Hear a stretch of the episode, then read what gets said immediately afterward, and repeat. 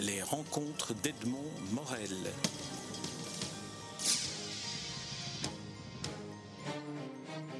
Marie-Ange Bernard, euh, merci de, bien vouloir euh, euh, nous parler de, Charles Plisny, mais en, premier lieu, j'aimerais qu'on parle un peu de l'association Charles Plisny, puisque c'est un des prétextes de, l'évoquer, l'association Bon anniversaire Marie-Ange Bernard à 60 ans. Merci. Alors, qu'est-ce que qu'est-ce que c'est que cette association? Quels étaient ses, objectifs lorsqu'elle a été créée? En fait, elle a été créée en 1954, deux ans après la mort de Charles Plisnier, dans le but de poursuivre son action sur le plan de la défense de la langue française, de la culture française, dont vous connaissez l'attachement de Charles Plisnier.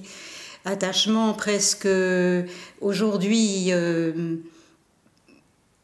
qui peut paraître excessif et pourtant on se rend compte qu'il avait grandement raison.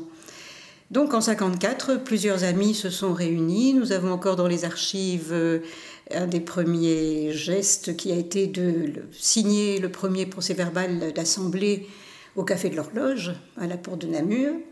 Il y avait notamment, pour les plus connus, Georges Linz, Marcel Thierry.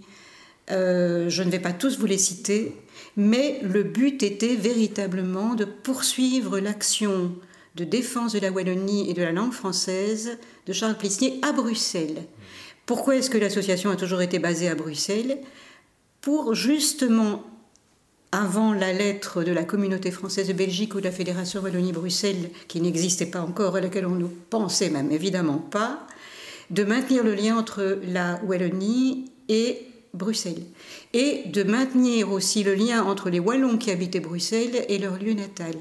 C'était aussi le but de mettre en valeur la langue française et déjà, de façon quand même polémique, il ne faut pas se voiler la face, de défendre la langue française par rapport à certains extrémistes flamands. Euh, déjà à l'origine. Déjà à l'origine, en effet. Nous sommes en 1954. Euh, Charles Plisny a pris la parole en 1945 au Congrès national wallon. Ces paroles ont été mal interprétées euh, parce qu'on a parlé de rattachisme. Il était peut-être ce qu'on appellerait aujourd'hui rattachiste, mais méfions-nous des étiquettes parce que le contexte a totalement changé. Et euh, il a publié en 1952 un article extrêmement important dans la revue Synthèse, l'année de sa mort, où il c'était intitulé Lettre à mes concitoyens sur la nécessité de réviser la Constitution, où il défendait l'idée d'une Belgique fédérale dans le respect des deux communautés et dans une vision européenne. C'était extrêmement prémonitoire et il y a pas mal de passages de ce texte qui sont d'une actualité étonnante aujourd'hui. Donc c'est dans ce cadre-là et dans ce but-là que l'association a été créée en 1954. Alors, euh, ils ont évidemment cherché des moyens de développer leur action. Ils ont, dans le contexte euh, des moyens technologiques n'étaient pas du tout les mêmes que maintenant, mais ils ont agi dans la presse, euh, ils ont agi en donnant des conférences, ils ont agi en créant des commissions, des commissions d'histoire, de langue et de littérature, en attribuant des prix, en donnant une place aussi à l'histoire des grands wallons, en organisant des congrès, des colloques. L'association s'appelait alors Fondation Charles Plisnier. Et on peut se demander pourquoi, lorsqu'on a révisé les statuts de notre association en 2005, puisqu'il y avait une nouvelle loi sur les ASBL, pourquoi nous avons choisi, euh, après un vote en réflexion, pourquoi nous avons choisi de nous appeler association? C'est parce que cela nous paraissait plus correspondre à l'idéal social de Charles Plessier. C'est-à-dire que nous ne voulions pas rentrer dans une vision entre guillemets, et je ne critique aucunement les fondations, mais c'était notre avis. Nous ne voulions pas que l'association Charles Plesnier ait un quelconque aspect euh, capitaliste. Je mets toutes sortes de petites fleurs autour, je ne critique pas le capital ici, mais dans l'esprit de Charles Plessier, ça nous paraissait mieux correspondre et être plus clair. Nous sommes une association sans but lucratif.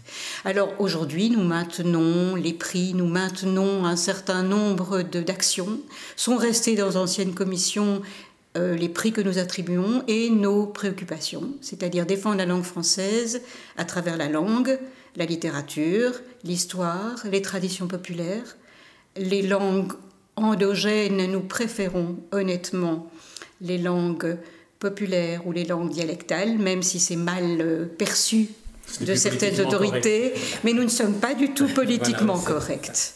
Euh, tout en étant tout à fait respectueux, nous estimons que nous sommes. L'association Charles Plisnier par rapport aux associations littéraires, par exemple, est quelque chose de très libre. Et nous entendons maintenir cette liberté. Elle s'est axée beaucoup à un moment donné sur, et c'est très bien, sur la défense de la langue française à travers les championnats d'orthographe, à travers ce que l'on appelait le bon usage, dit, il faut dire, dites, ne dites pas, etc.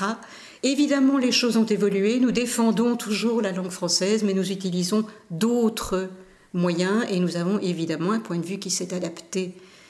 Il faut que les gens, pour euh, défendre la langue, pour, euh, en soient conscients soit consciente de cette beauté, soit consciente de ce patrimoine. Il faut ajouter aussi qu'il était important pour Charles de Plisnier et pour ceux qui ont, se sont réclamés de son nom de défendre la littérature de la Belgique.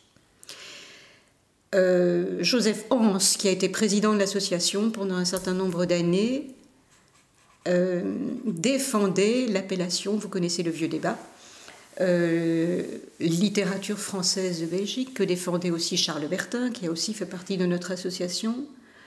Je vais peut-être hérisser le poil de certains en disant que pour moi, le problème véritable n'est pas là, du moment que l'on soit conscient de son patrimoine. Et je crois que nous avons vraiment un patrimoine en effet à défendre. C'est ainsi que dans, il y a un livre de Plisnier qui a été publié après sa mort qui s'appelle Patrimoine avec un certain nombre de textes magnifiques, notamment sur sa ville de Mons. Euh, il y a le patrimoine bâti, il y a le patrimoine parlé.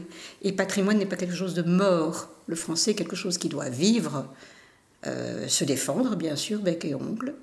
Mais nous sommes partisans quand même aussi de la diversité linguistique. C'est notre cheval de bataille, un parti. Il y en a beaucoup hein, de chevaux de bataille, genre. Mais c'est vrai qu'en en, vous entendant, on se rend compte que euh, à la fois l'engagement de Plisnier, euh, l'engagement qu'il a montré pendant, pendant, toute sa vie et dans, et dans son œuvre, son attachement aussi à certaines valeurs, mais aussi sa capacité de s'adapter. On peut dire que Plisnier est quelqu'un qui est engagé, mais qui ne s'est pas engagé à l'aveugle et que si les circonstances changeaient, il changeait sa position. Tout à fait. Est-ce que vous pourriez un peu euh, développer ça? On l'a d'ailleurs critiqué pour cela, mais j'explique cela parce que c'était un être profondément vivant. Euh, il a réagi, et c'est un être en perpétuelle réaction. Vous avez parfaitement raison de le dire. Réaction pour, réaction contre, mais c'était le contraire d'un indifférent.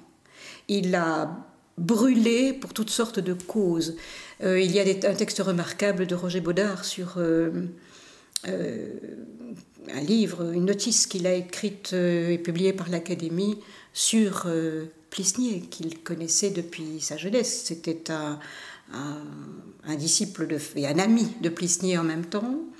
Euh, les soirées de la place Maurichard, pour qui voulait connaître Plisnier, euh, tout le monde était subjugué par la personnalité de Plisnier. Alors, qu'il se soit adapté, oui. Qu'il ait réagi, oui, en réfléchissant toujours.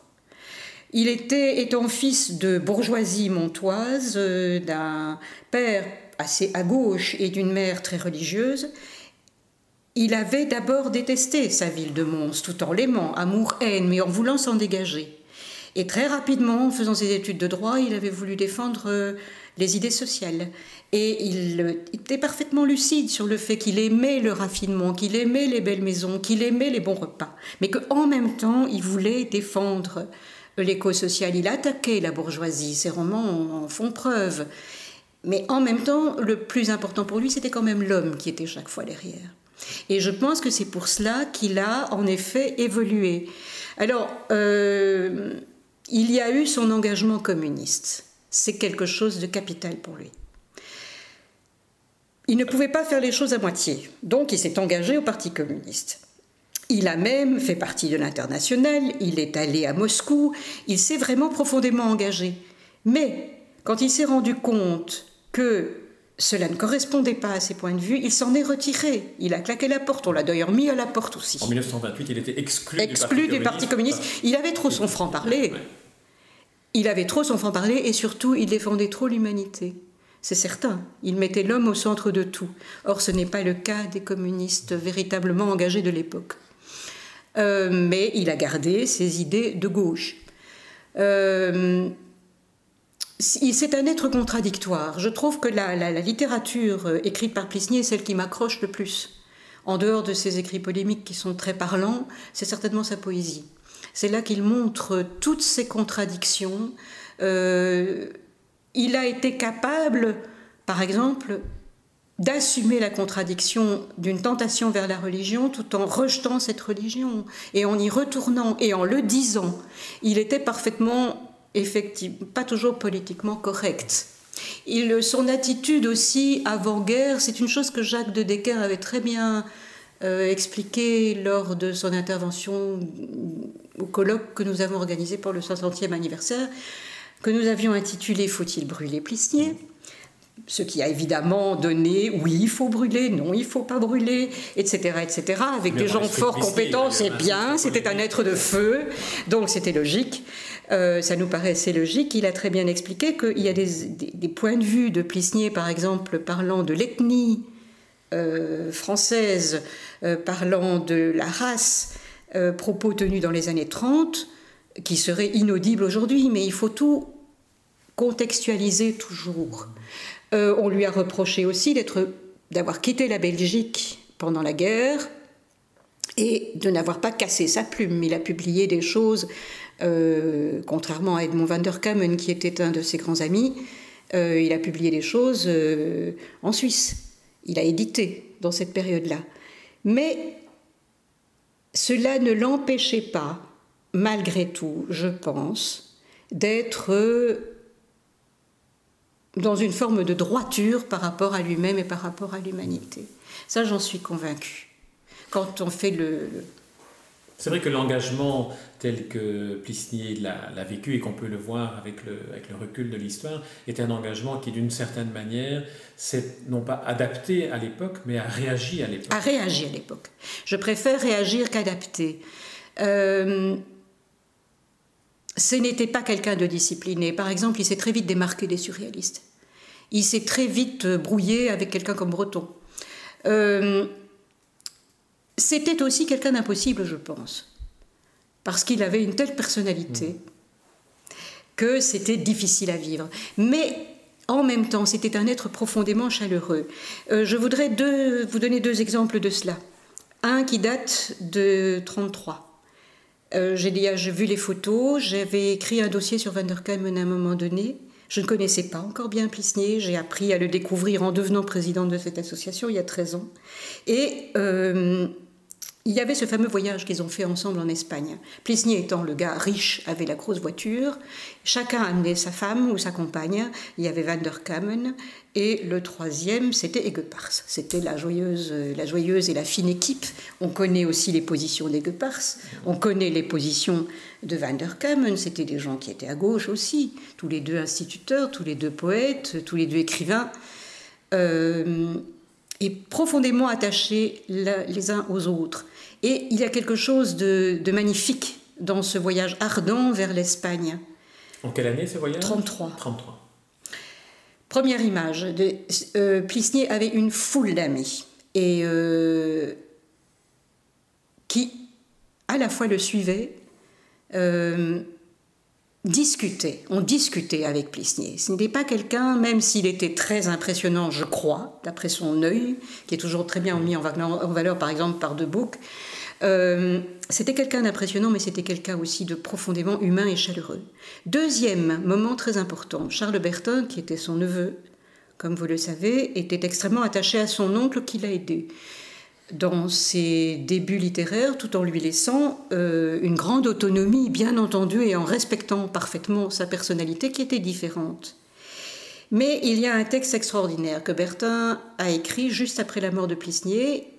Euh, et non, pardon, juste avant sa mort, il avait été le voir. Plisnier était très malade, donc on est en l'été euh, en 52, et ils ont eu une très longue conversation. Et Bertin décrit comment il a vu tous les visages, dit-il, de Plisnier se rassembler en un seul.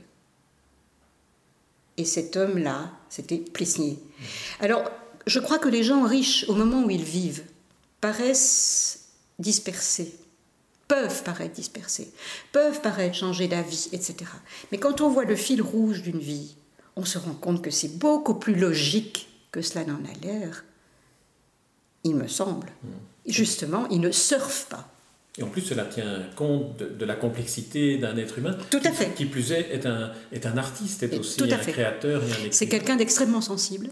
Sa poésie est quelque chose d'une ardeur et d'une violence tout à fait extraordinaire et il faut absolument la redécouvrir. Il me semble euh, que le romancier a plus vieilli, ne craignons pas les mots, que le poète le poète euh, de Périple. C'est un poète qui a une, ampleur tout à fait extraordinaire. Je me souviens avoir entendu dit, ou lu plutôt à Marimont, lors de l'exposition euh, qui avait été organisée lorsque son fils a légué ses archives au musée de Marimont. Trouve, la plus grosse partie des archives Plissnier se trouve à Marimont, même s'il y a une bonne partie quand même aussi aux archives musée de la littérature à Bruxelles. Euh, j'avais entendu lire des extraits de Périple. Et je me suis rendu compte que ces textes devaient être dits, clamés. Et je suis persuadée que Plisnier disait ces textes tout haut. Euh, alors qu'il ait eu ses faiblesses. Vous savez qu'on a la manie actuellement de chercher toujours la petite bête, de chercher toujours les petits côtés euh, mesquins de quelqu'un. Nous en avons tous, Plisnier en avait euh, mesquin n'est peut-être pas le mot, mais des faiblesses. C'est un peu stupide. Parce que finalement, ce qui compte, c'est que c'est un homme qui a vécu ses contradictions, qui les a assumées, qui a brûlé suffisamment et suffisamment été convaincu pour quand même amener effectivement ses amis à créer deux ans après sa mort cette association pour défendre ses idées en dehors de même de son œuvre littéraire qui était incontestablement belle quand on voit les noms de ses amis, c'est quand même pas rien. Donc il est à redécouvrir, certainement. D'ailleurs, nous allons publier et lancer dans les, dans les parce que c'est aussi une des, un des buts de l'association, c'est quand même de toucher les gens et de faire découvrir. On a fait un certain nombre de choses, mais il y a un dossier pédagogique qui va être lancé vers les écoles de toute la fédération Wallonie-Bruxelles en octobre, euh, avec une série d'activités possibles et les prix seront remis à l'Académie.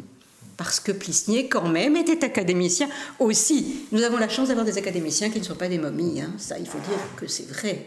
Les membres de l'Académie avaient d'ailleurs à l'unanimité proposé son nom au prix Nobel de littérature. Oui. Bah, c'est ce qui se dit en tout cas. Oui, c'est ce qui se dit, puis il n'a pas été retenu. C'était un bel hommage. De, montrer combien ils étaient tous. Oui, oui, oui, oui admiratifs, tout, même si euh, il en a dérangé plus d'un, ça c'est certain. Mais les gens qui ne dérangent pas, c'est parfois gênant, vous savez. Les, gens un peu trop consensuels, hein, disons les choses comme elles sont. Vous avez, euh, en, parlant de Plisnier et de l'association Plisnier et de, Charles Plisnier, évoqué toute une série de points que j'aurais voulu aborder sous forme de, euh, de, mots-clés, mais finalement, je pense que vous les avez abordés tous l'engagement, le, communisme, la Wallonie, l'engagement politique. Et il y a un point peut-être pour lequel j'aimerais que, que vous insistiez un peu, c'est que faudrait-il aujourd'hui lire euh, de Plisnier Vous avez évoqué sa poésie, est-ce que dans les romans, il ne reste plus rien qui ne soit pas vieilli? Tout peut, tout peut être lu. Tout peut être lu. Euh, simplement, il faut le contextualiser. Je pense que l'époque de Van der Kamen, euh, qui était une époque ardente, doit être redécouverte. Je pense tout simplement qu'il faut expliquer ce langage. Je crois qu'il faut aborder les romans de Plisnier via la passion. Il est certain que meurtre, euh, c'est quand même quelque chose de très important. Mariage aussi. Il faut peut-être aussi euh, ne pas craindre d'aller voir les films. Euh, je pense aussi qu'il est très important quand même de lire son prix Goncourt, évidemment, qui est une merveille. Euh, il faut pas se il faut dire que c'est le premier, c'est le premier prix Goncourt en belge, belge étranger même, étranger selon les, les Français. Donc le premier prix attribué à un nom français, disons. Voilà. C'est le prix Goncourt français, le vrai prix Goncourt. Le vrai prix Goncourt, oui, oui, voilà, exactement. c'est toujours un peu compliqué en langue française, etc. C'était un, événement. En 37, il avait essayé en 36, ça n'avait pas marché. Il y a d'ailleurs toute une correspondance. On a eu beaucoup de plaisir. Euh, Nadine Van Lemput et moi. Euh, c'est surtout, elle a énormément travaillé. Elle est donc archiviste pour les archives et musées de la littérature, et c'est elle qui a mis sur pied on a travaillé ensemble avec un petit peu d'archives qui nous appartiennent à l'association et beaucoup d'archives qui appartiennent aux archives musées de littérature. On a fait une exposition euh, qui a été euh, vernie, si je puis dire, le soir du colloque, euh, donc le 16 mai. Et là-dedans, on a trouvé des correspondances tout à fait extraordinaires, justement avec les petits aspects Justement, avec les petits aspects, évidemment. Mais euh, les, brouilles, etc. Mais on sait que tous les écrivains, quels qu'ils soient, ont un ego, un forcément écorché et bien dimensionné parce qu'ils ont, ils ont la capacité de se livrer, de donner ce qu'ils ont de plus cher au monde. Et c'est ce que faisait Plisnier. Je crois qu'au contraire, il me semble que les romans dits bourgeois, hein, disons, appelons-les comme ça, comme meurtre, mariage. Je crois que dans une étude de la bourgeoisie d'entre les deux guerres, ou de juste avant, oui, entre les deux guerres, euh, serait très intéressante au départ de Plesnier. Mmh. Attention, il y a des passages absolument extraordinaires avec la famille Hannequin. C'est d'une violence terrible. C'est, c'est pas facile à lire pas seulement parce que le style pourrait paraître, et pourtant, quand on voit ce qu'on nous sort parfois maintenant, ou bien ce que sortaient des gens de la même époque, mais ce n'est vraiment pas de la petite bière, c'est violent, c'est cruel. Il y a des scènes qui sont effroyables. Alors, euh, je trouve, si, si, on peut lire Plisny. On pourrait dire que les romans de, de Plisny nous, nous, racontent, à travers les histoires des personnages, la grande histoire de cette époque-là. Tout à fait. Son histoire à lui. Hmm. C'est-à-dire la façon dont lui percevait l'histoire de cette époque-là, dans le milieu bourgeois provincial de l'époque. Parce que ce qui est au, le décor qui est au centre de tout cela, c'est Mons. Euh, à part de très rares exceptions, ou c'est la Russie. Donc vous voyez, de toute façon, quand vous parliez d'adaptation ou de réaction, qu'est-ce qu'il met dans son travail? Ce qui vit. Euh, c'est ce que font la plupart des romanciers. Attention, il y a quelque chose aussi d'assez passionnant. Il a écrit des, des, des, choses qu'on connaît moins, qui ont été éditées, que l'on trouve peut-être plus difficilement, mais qui mériteraient d'être rééditées. Euh, justement sur ce qu'est un écrivain. Il y a des choses remarquables. Il a eu toute une réflexion sur le roman, sur le fait d'écrire, sur ce qu'est un poète, et qu'on ne connaît pas. Il y a donc là tout un travail critique et de réflexion critique qui n'est pas connu et qui, moi, vivement intéressé. Et ça mériterait d'être réédité, ça. Et si on veut les trouver, on peut aller à l'association Oui, nous avons toute l'œuvre de Plisnier. Euh, l'association se réorganise un petit peu en ce moment. Vous savez sans doute que nous sommes basés à la Maison de la Francité seulement depuis un an, trois quarts. Avant, nous avons attendu pendant sept ans de pouvoir y emménager, mais je tenais absolument, et nous tenions absolument à être là, parce que euh, c'est un endroit vivant, parce que c'est un endroit où il y a d'autres associations, on peut, ça doit être un, pôle d'activité euh, et de collaboration, donc il y a toutes sortes de projets en cours de route. Je passe la main, j'ai passé la main à Myriam Ouetté-Delmotte, euh, et je l'ai annoncé au moment du colloque avec joie euh, parce que c'est quelqu'un que j'aime beaucoup, c'est quelqu'un qui a toutes les compétences pour tirer l'association vers le haut, elle a tous les contacts voulus. Il y a deux nouveaux vice-présidents aussi, euh, il y a une nouvelle trésorière et je pense que l'association est bien partie pour redémarrer vers toutes sortes de plus loin, aller plus loin. C'était quand on quand on s'occupe d'une association, c'est ce qu'on peut souhaiter. C'est on est on qu'un comment dire on fait son travail de, continuer à défendre les choses, à, ce que ça fonctionne, etc. Mais il faut absolument, pour que ça bouge, que qu'elle se renouvelle. Et c'était un merveilleux moment que ce soit centième anniversaire, évidemment parce que c'était un peu symbolique en même temps. Et euh, c'est bien hein, que ça se passe comme ça, je trouve. Très bien. Marie-Ange Bernard, c'est sur ce sourire que nous allons terminer cet entretien. Je vous en remercie. Et sur le, site d'Espace Livre, euh, nos auditeurs pourront trouver tous les liens, toutes les références pour entrer en contact avec vous à la Maison de la Francité, avec l'association, et aussi relire les ouvrages de Plisny, qui pour certains sont republiés dans la collection patrimoniale Espace Nord. Donc on peut les trouver. Qui et à l'Académie aussi et à l'Académie aussi. Très bien, Marie-Ange Bernard, je vous remercie. C'est moi qui vous remercie.